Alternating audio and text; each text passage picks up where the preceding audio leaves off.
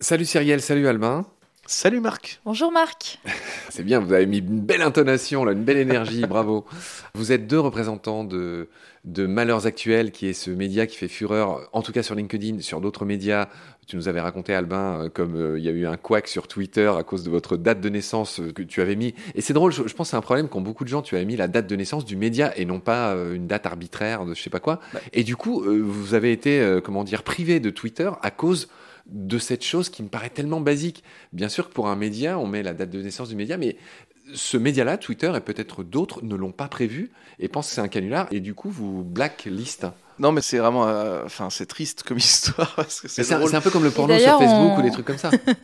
D'ailleurs, on le charrie. euh, Ah bah ouais ouais tout le monde se fout de ma gueule dans la rédac à cause de ça ils ont raison d'ailleurs mais euh, c'est parce que euh, au début j'ai mis une date fictive et au moment où Twitter commence à décoller il y a cette couve sur Patrick Pouyanné qui se plaint de son augmentation on fait une fausse couve évidemment c'est parce que hein, ce serait tort de s'en priver Patrick Euh, Poignet, c'est le patron Total, je le c'est rappelle. ça par contre passage, Total qui s'est augmenté de 50%. euh. et qui en plus euh, se plaignait à l'époque de s'être pas assez augmenté. Il disait mais vous vous rendez pas compte par rapport aux autres, etc. Et donc on a fait une fausse couve sur euh, en gros le fait que bah, le pauvre il vivait dans le dénuement, etc. Bon bref. Là, Twitter, ça décolle de dingue. Euh, on a plein plein d'abonnés qui, grâce à cette couve, qui nous rejoignent. Et au moment où on dépasse les 9000 abonnés, je me dis, bon, euh, je vais changer la date. et je vais en fait prendre la vraie date de naissance de Nars actuelle. Parce que c'était c'était la quelque. Ah oui, tu as mis une n'importe date quoi. fictive justement pour Mais, mais pas ce complètement fictif, tu n'avais pas mis 1900. euh, Si, si, un, c'était ou- bah, c'était la majorité, mais je me dis, bon, bah, on peut sans doute euh, quand même changer ça au bout d'un Ouais. moment. Quoi. Ouais. Donc je vais bille en tête euh, dans les paramètres, je change la date, et là. Twitter me dit, votre compte est bloqué, ah bon, verrouillé, pardon, en me disant, ben voilà, vous êtes mineur, donc il va falloir justifier votre identité. Donc il a fallu que... Et mineur nourrisson, puisque tu avais mis 2022. Bah oui, 3 août 2022, forcément, c'est... Alors un mineur qui a un compte comme ça euh, sur Twitter, euh, on peut se poser Ouais. des questions, mais bon, bref. Et donc, je me retrouve dans un imbroglio administratif dinguissime. Enfin, je veux dire, euh, même le, les- les- enfin, je, je, je veux dire, j'avais l'impression d'être, enfin, même, même, je pense, un ministère est plus simple d'accès que Twitter, quoi. Mm.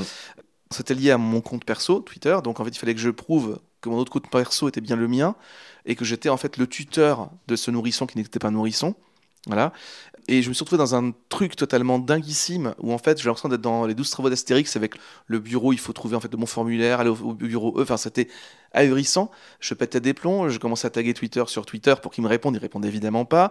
J'envoyais des messages comme je pouvais et il me disait, parce qu'en fait Twitter on ne peut pas les contacter. Faut savoir ça.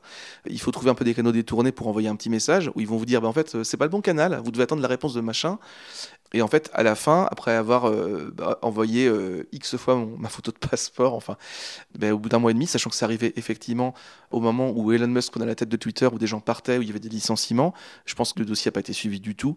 Et en fait, il faut savoir qu'au bout d'un mois ou un mois et demi, quand on n'arrive pas à montrer qu'on est bien, c'est un peu chiant comme histoire, mais c'était pénible à vivre, encore plus qu'à raconter. Euh, quand on a montré, quand on n'a pas réussi à montrer qu'on est bien, voilà, propriétaire du compte ou qu'on est bien majeur, machin bidule, il supprime tout. Donc on a perdu d'un seul coup notre compte, donc les 9K abonnés. Et donc là, on a un petit compte Twitter avec 400 vaillants abonnés qu'on essaie de refaire fructifier tranquillement. Et c'est vrai que voilà, bon, c'est un peu euh, Oui, et puis on, on est aussi présent euh, maintenant sur Mastodon, qui Oui, a ouais. une sorte de Twitter plus, plus éthique, on va dire. Ouais, ouais. Qui regroupe combien d'abonnés, euh, Albin Bah, à peu près autant que Twitter au final. Mais euh, bref, donc ouais, c'est un peu l'histoire triste. En revanche, ce qui est plus sympa, c'est qu'effectivement LinkedIn, on est à 25K. Instagram, euh, plus de 9000, je pense bientôt 10 000 euh, d'ici la fin de l'année peut-être. Facebook, ça fonctionne aussi, on doit être à 4000. En 6 mois, en, en moins de 6 mois. En moins de six En mois. 4 mois?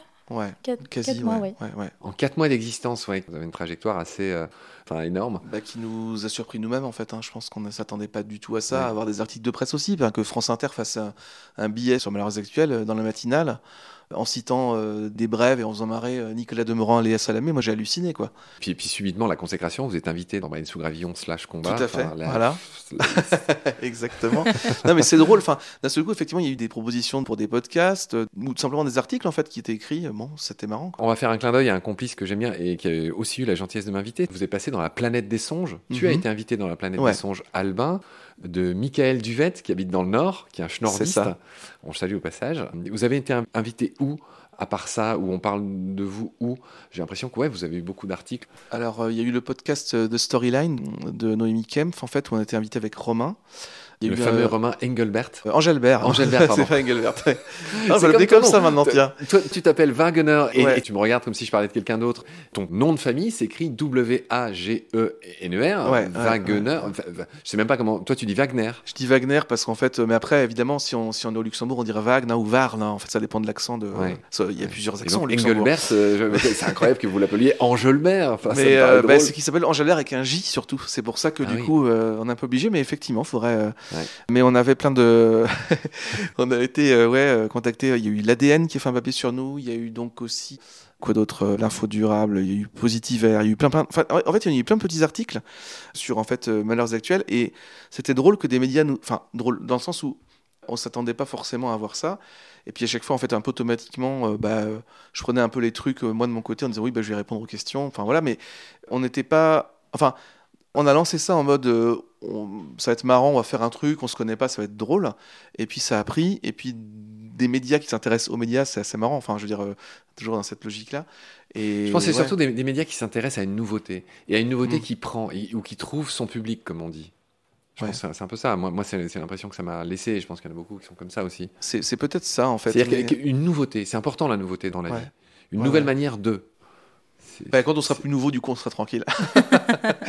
Mais euh, ouais, ouais, il y, a- il y a cet aspect-là, effectivement. Je pense que ça interpelle. Puis c'est vrai que c'est arrivé au moment aussi où il y a une prise de conscience un peu plus grande, peut-être médiatiquement, sur l'urgence climatique. C'est au moment de l'été, en fait, où les forêts cramaient partout en France, y compris en Bretagne. Enfin, c'était ou Ouais, en Anjou, avez- je à la base. Enfin, où j'habitais pendant très très longtemps. Et donc, c'était juste dinguissime. Et euh, je pense que avec ça, puis ensuite, il y a eu l'émission de BFM TV euh, sur 2050 que je trouvais assez incroyable. Enfin, pour une chaîne comme euh, BFM TV, pardon, mais pour une fois qu'ils font un truc bien, euh, je me permets de le dire, c'était cette émission d'anticipation où ils exploraient en fait sur des faux documentaires, des fausses émissions, les 2050 soit en étant limité à 1, euh, je sais plus combien, euh, 7, soit en étant à 2,4 degrés, et ce que ça faisait dans le quotidien des Français. Et c'était ahurissant et très effrayant aussi. Et en fait, c'est la première fois, je trouve, qu'un média de cette envergure-là, où ils ont tous joué le jeu parce que c'était Bruce, Bruce Toussaint qui était grimé en vieille personne, enfin, qui présentait l'émission. Et je me suis dit, euh, enfin, à ce moment-là, je me suis vraiment rendu compte du fait que dans les médias, y compris généralistes traditionnels, commence, ça commence à devenir vraiment un sujet euh, sérieux. Et il est temps. Après, on voit aussi que recommence à poindre, là, on est en décembre, on enregistre le podcast euh, 2022, et on commence de nouveau à avoir les vieilles antiennes sur euh, le fait que bah, finalement, le réchauffement climatique, il n'est pas là parce qu'il fait froid et qu'il neige. Ah, les- euh, le complotisme. Oui, ou ceux qui confondent météo et climat. Oui, et puis il y a énormément de spectateurs quand même euh, de la Coupe du Monde. Euh, Ils ont pété les scores d'audience euh, aussi, quoi. Alors que pourtant, euh, beaucoup de gens étaient. euh, Enfin, c'est- ça, ça fait partie du débat aussi actuel euh, en ce moment, quoi. La Coupe du Monde. Alors justement, moi j'avais quand même envie de vous poser une question sur les têtes de Turcs récurrentes. J'ai pas fait le décompte, et vous avez déjà fait euh, presque 200 euh, brèves, si c'est ce que tu disais, 100 140 tout à l'heure Euh, Les 185, c'était des idées de brèves qui n'ont pas été faites. Ouais. Mais euh, il me semble qu'on a publié plus de En quatre 120 mois 160, euh, plus de Oui. 160 posts LinkedIn en tout cas. D'accord. Mm. Et donc mois, oui. parmi vos têtes de Turcs, alors il y en a un qui est aussi une des miennes, même si moi c'est pas ma spécialité de, de faire ce genre de, de brève, c'est Christophe Béchu, notre ministre de la transition écologique. Je, je vois que tu te marres, Albin. Et je vais lire une, une de vos brèves là, voilà, qui m'a beaucoup plu. C'était il y a une semaine, donc début décembre 2022. Je la lis. Énergie. Christophe Béchu lance une vaste campagne d'enfouissement des éoliennes. Ouvrez les guillemets, on aura le bénéfice de l'éolien sans l'inconvénient sur le paysage, a annoncé le ministre de la Transition écologique. Voilà. Ah, sans expliquer comment l'éolienne allait capter les vents souterrains. Donc, euh, ma question, c'est tête de turc. Donc, Christophe Béchu, d'évidence, j'ai l'impression qu'il a, qu'il a presque un record. Forcément, c'est c'est le ministre de la Transition écologique. Et il se Euh. prend souvent les pieds dans le tapis, lui. Euh, ouais, je te laisse la, parole après, mais il y a une petite histoire avec Christophe Béchu parce que je viens de Angers à la base. Je suis canet depuis très peu de temps, depuis, depuis septembre, je suis normand, mais j'ai habité 25 ans en Anjou, à Angers. Et Christophe Béchu a été maire d'Angers pendant très très longtemps. Et euh, quand on a euh, appris euh, à Angers, y compris parmi des gens proches de lui d'ailleurs, qu'il allait être ministre de l'écologie, enfin c'était pourquoi en fait euh, c'est En vertu de quelle euh, qualification c'est- Clairement, euh, c'est pas ses qualités premières. euh, c'est quand même quelqu'un, voilà, ça fait partie de ces maires qui arrachent des arbres tout le temps pour mettre du béton, euh, pour faire des villes plus, euh, voilà, enfin, plus praticables en fait pour euh, tous les moyens de transport. Tout en disant que du coup c'est pour le vélo, pour le tram, etc. Maintenant, il y a de moins en moins d'arbres dans la ville. Enfin, une ville qui est très très surcotée aussi, enfin pas surcotée en tant que telle, mais euh, survendue sur son aspect vert. Tu parles de- de Euh, quelle ville là? Angers. Angers, ouais. Euh, pour plein, plein de raisons. Enfin, et donc C'est joli évidemment, Angers, attends. mais c'est pas le, c'est pas le problème. Oui. Mais enfin, sans faire du de, de localisme là, mais euh, en fait, évidemment, c'est c'est enfin c'est pas c'est pas la personne auquel on penserait spontanément pour pour ça. Il est plus connu pour avoir en fait fait retirer des affiches de prévention pour le VIH à Angers parce que ça choquait les familles catholiques, par exemple. Ça, c'est plutôt son créneau. Donc plutôt manif pour tous un petit peu. Et, euh, et bon là, l'écologie, tiens, why not quoi. Mais euh, donc évidemment, comme en plus de ça, il a été particulièrement inactif pendant euh, l'été 2022 qui était pourtant catastrophique. Enfin, je veux dire, c'était, c'est un, peu, oui. Enfin, il, il est aux abonnés absents, alors que son rôle devrait être central. Euh, donc évidemment que. Oui, mais il- de il- idem sur- moi, moi c'est quelqu'un que j'épingle souvent parce que ça m'arrive de, de- de prendre la plume aussi. Par exemple, là, le- tous ces cadeaux qui sont faits aux chasseurs. Par exemple, je pense, un, des- un des derniers exemples en date, euh, c'est le fait de leur autoriser euh, le prélèvement de 100 000 alouettes, 100 000 alouettes euh, avec ces vieilles méthodes euh, tu sais, de, À la glu là. euh, toutes pourries. euh, Mm. Je sais plus. Non, je crois que c'était avec, des cages, mais enfin avec les méthodes dites traditionnelles pour faire plaisir, tu sais, aux petits vieux du Sud-Ouest qui, qui disent que c'est le folklore et que c'est leur coutume et leur tradition qu'il faut absolument les préserver, alors que ben, enfin, vous êtes un peu au fait de, de ces dossiers de la chasse. Il y a, il y a, il y a 80, bah, autour de 90 espèces qui sont chassables en France, une soixantaine d'espèces d'oiseaux, et il me semble que, euh, que un tiers de ces espèces sont euh, menacées, sont en voie de disparition, sont sur la liste rouge, tu vois, et les mecs ils veulent pas lâcher euh, quoi que ce soit finalement. Donc, euh, et, et- et ce gars fait partie de ces gens qui, qui voilà, qui, qui sont très gentils avec les chasseurs, co- comme Macron d'ailleurs, hein, Trop qui est gentil. Qui est l'autre euh, tête de turc la plus citée chez vous, j'ai l'impression, Macron. Du coup, ouais, il y a Macron, clairement. Bah, en fait, il est membre du gouvernement, puisqu'ils sont aux commandes. Donc, euh, en fait, assez logiquement, on va se retrouver avec euh, le président, la première ministre, etc. Mais après, derrière, en revanche, euh, on a Patrick Pouyanné, de Total Energy, Oui. forcément. on a aussi Willy Schren, Oui. donc pour les chasseurs, qu'on va aussi tacler régulièrement. C'est votre petite contrib à la biodive. ce que Ah, bah, disais, euh, exactement. boutique. Exactement. Donc après, on va avoir comme ça plusieurs angles, mais dans les personnalités, on va, on va forcément être à la fois sur le gouvernement, euh, puisqu'il est aux manettes, et en même temps, euh, on va aussi tacler bah, les grands acteurs ou les, grandes actrices en fait euh, de tout ce qui se passe au niveau climat. Donc forcément les chasseurs, forcément les grosses entreprises en fait polluantes, où là, on va, régulièrement, ouais, gentiment les titiller quoi. Ah oui, tiens, je suis, suis d'en dessous, c'est euh, intitulé Ces choses toxiques qu'on trouve à la campagne. Il y a écrit des champignons, des baies, alors il y a une belle amanite euh, phalloïde, des fleurs, j'imagine que c'est la, gra- grande berce ou. euh, Et la centrale à charbon de Saint-Avold, en, quatrième. Ces choses toxiques qu'on trouve à la campagne. Ouais, on a plusieurs petites choses comme ça sur lesquelles on essaie d'axer un petit peu, mais en fait, au fond, c'est pas c'est pas tant qu'on veut personnaliser euh, ce, combat-là, parce qu'au fond, on est tous euh, on est toutes et tous en fait capables soit d'agir, soit aussi de faire des conneries d'ailleurs.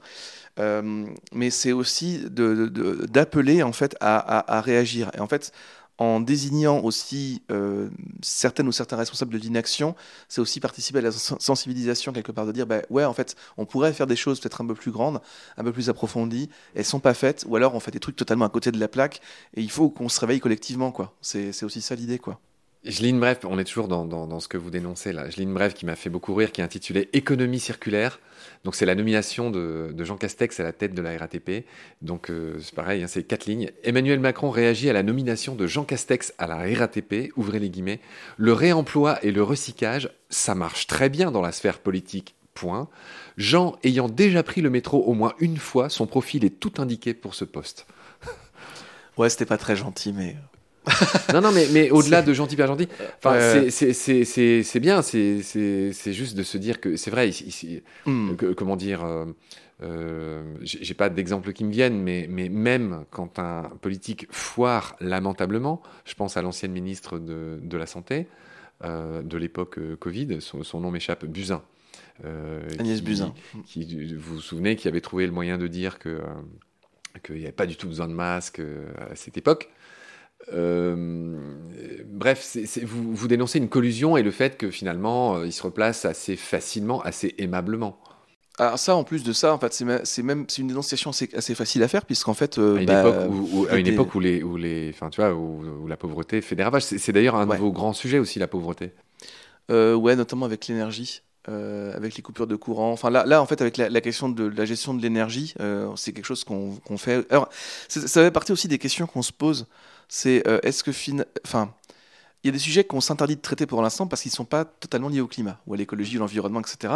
Il y a des moments où on dévie un peu. Comme lesquels, par exemple? Ben, Justement, c'est les discussions dans, dans la, dans, dans, la rédac pour l'instant, euh, c'est est-ce qu'on va étendre un peu la ligne? C'est-à-dire que. Ah oui. Est-ce qu'on prend le risque de devenir un peu politique, sur, par exemple, sur l'immigration? Je dis n'importe quoi. Ou Alors, non, sans doute pas l'immigration, mais. La chasse, notamment. La chasse, notamment, peut-être. On pourrait euh, plus euh, développer, enfin, développer plus de brèves sur ce sujet-là. Voilà. c'est vrai que c'est pas, pas, pas, pas, trop le cas pour le moment, mais. Et puis, il y a aussi tout simplement la justice sociale, puisque l'écologie sans justice sociale, euh, c'est du jardinage, comme le disait un militant brésilien dont j'ai oublié le nom, malheureusement, qui est euh, historique et voilà. Euh, mais, enfin, sans justice sociale, sans lutte des classes, c'était à la base son, son, la citation originale. Mais donc, on se pose la question d'aller sur des terrains aussi connexes, nécessairement, puisque le changement climatique touche énormément de sujets, au final. c'est pas simplement de l'écologie au sens éolienne pour ou contre, machin, machin, c'est aussi, effectivement, les, les, migrations massives que ça va générer, que ça génère déjà, hélas, euh, la faim, euh, euh, les discriminations, parce que qui dit immigration massive dit hausse aussi du racisme, enfin, on le voit de plus en plus. Enfin, donc, c'est des sujets auxquels on est aussi toutes et tous sensibles. Et donc, pour l'instant, on échange de temps en temps là-dessus. Est-ce qu'on n'évoluerait pas Voilà, ça fait partie aussi des questions qu'on se pose. Quoi. Mais... Ça, comme on a, on a des profils variés, des engagements divers, parfois on, tend à proposer des, des brèves qui nous, qui nous, nous, nous, nous, nous tiennent plus à cœur, entre guillemets, et euh, sur des sujets euh, un peu euh, différents de, de, celui du climat. Mais, mais du coup, c'est à réfléchir. On affine la ligne. Ouais, c'est ça. Voilà. Là, je suis sur votre fausse une de début décembre. Euh, qui est qui est en plein dans ce qu'on disait sur ces sujets qui sont ni, euh, enfin en tout cas qui sont pas directement liés au climat. Exclusivité Panini, collectionner les vignettes des ouvriers morts pendant la construction des stades, évidemment au Qatar. Et, et c'est drôle, c'est d'une actualité euh, énorme, puisque euh, la, têtière, enfin la petite news qui a, qui a en jaune au-dessus, là, c'est Karim Benzema qui dit la vérité sur son forfait. J'ai chopé une angine à cause de leur clim à la con. Et c'est drôle parce que ce soir, je sais pas si ça vous intéresse, mais il y a deux joueurs français qui sont pas sûrs. Bon là, j'ai vu qu'on l'enregistre, j'ai pas, pas écouté ce qu'il en est, mais il y a, y a, y a deux piliers, il y a dont euh, euh, comment il s'appelle euh, Enfin bref, il y a deux piliers de, l'équipe de France qui, euh, qui pourraient ne pas jouer parce qu'ils ont chopé la crève à cause de la clim, ce qui est quand même incroyable. Là, là, il fait autour de zéro là, à l'heure où on se parle à Paris. Je crois qu'au Qatar, il fait 26. En fait, c'est toujours. Cyril, tout à l'heure, tu disais, ce qui est intéressant, c'est les discussions qu'on a autour de, la, de, des brèves. Et sur cette couve-là, on a beaucoup hésité. Enfin, je sais qu'il y, a eu un peu. il y a eu un vote, enfin, parce qu'on vote de temps en temps quand même euh, ça qui est intéressant aussi. Parce que sur les ouvriers morts au Qatar, on voulait vraiment marquer le coup en mode euh, une, faire une seule une spéciale Coupe du Monde, parce que sinon on a boycotté évidemment le sujet. D'ailleurs, c'était au lancement de la Coupe du Monde qu'on a sorti cette couverture. Ouais. Exactement.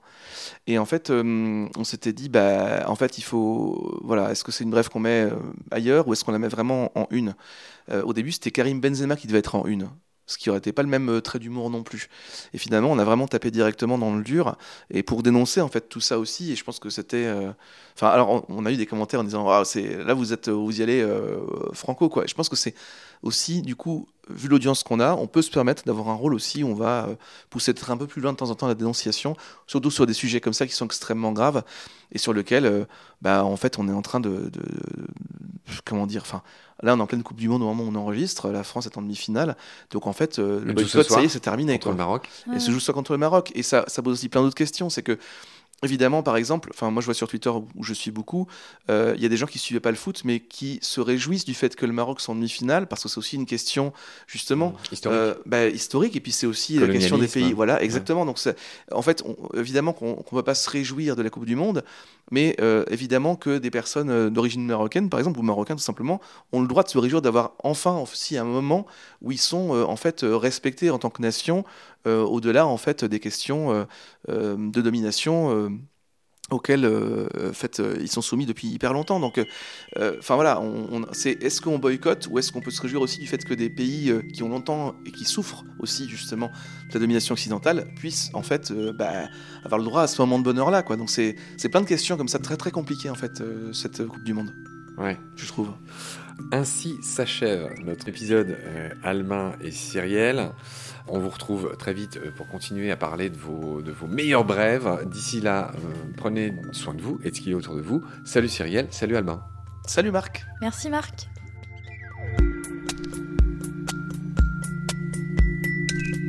Pendant notre combat, nous deux, tu avais l'œil du tigre, tu en voulais ce soir-là. Il faut que tu retrouves ça maintenant. Et la seule façon, c'est de recommencer au commencement. Tu vois ce que je veux dire?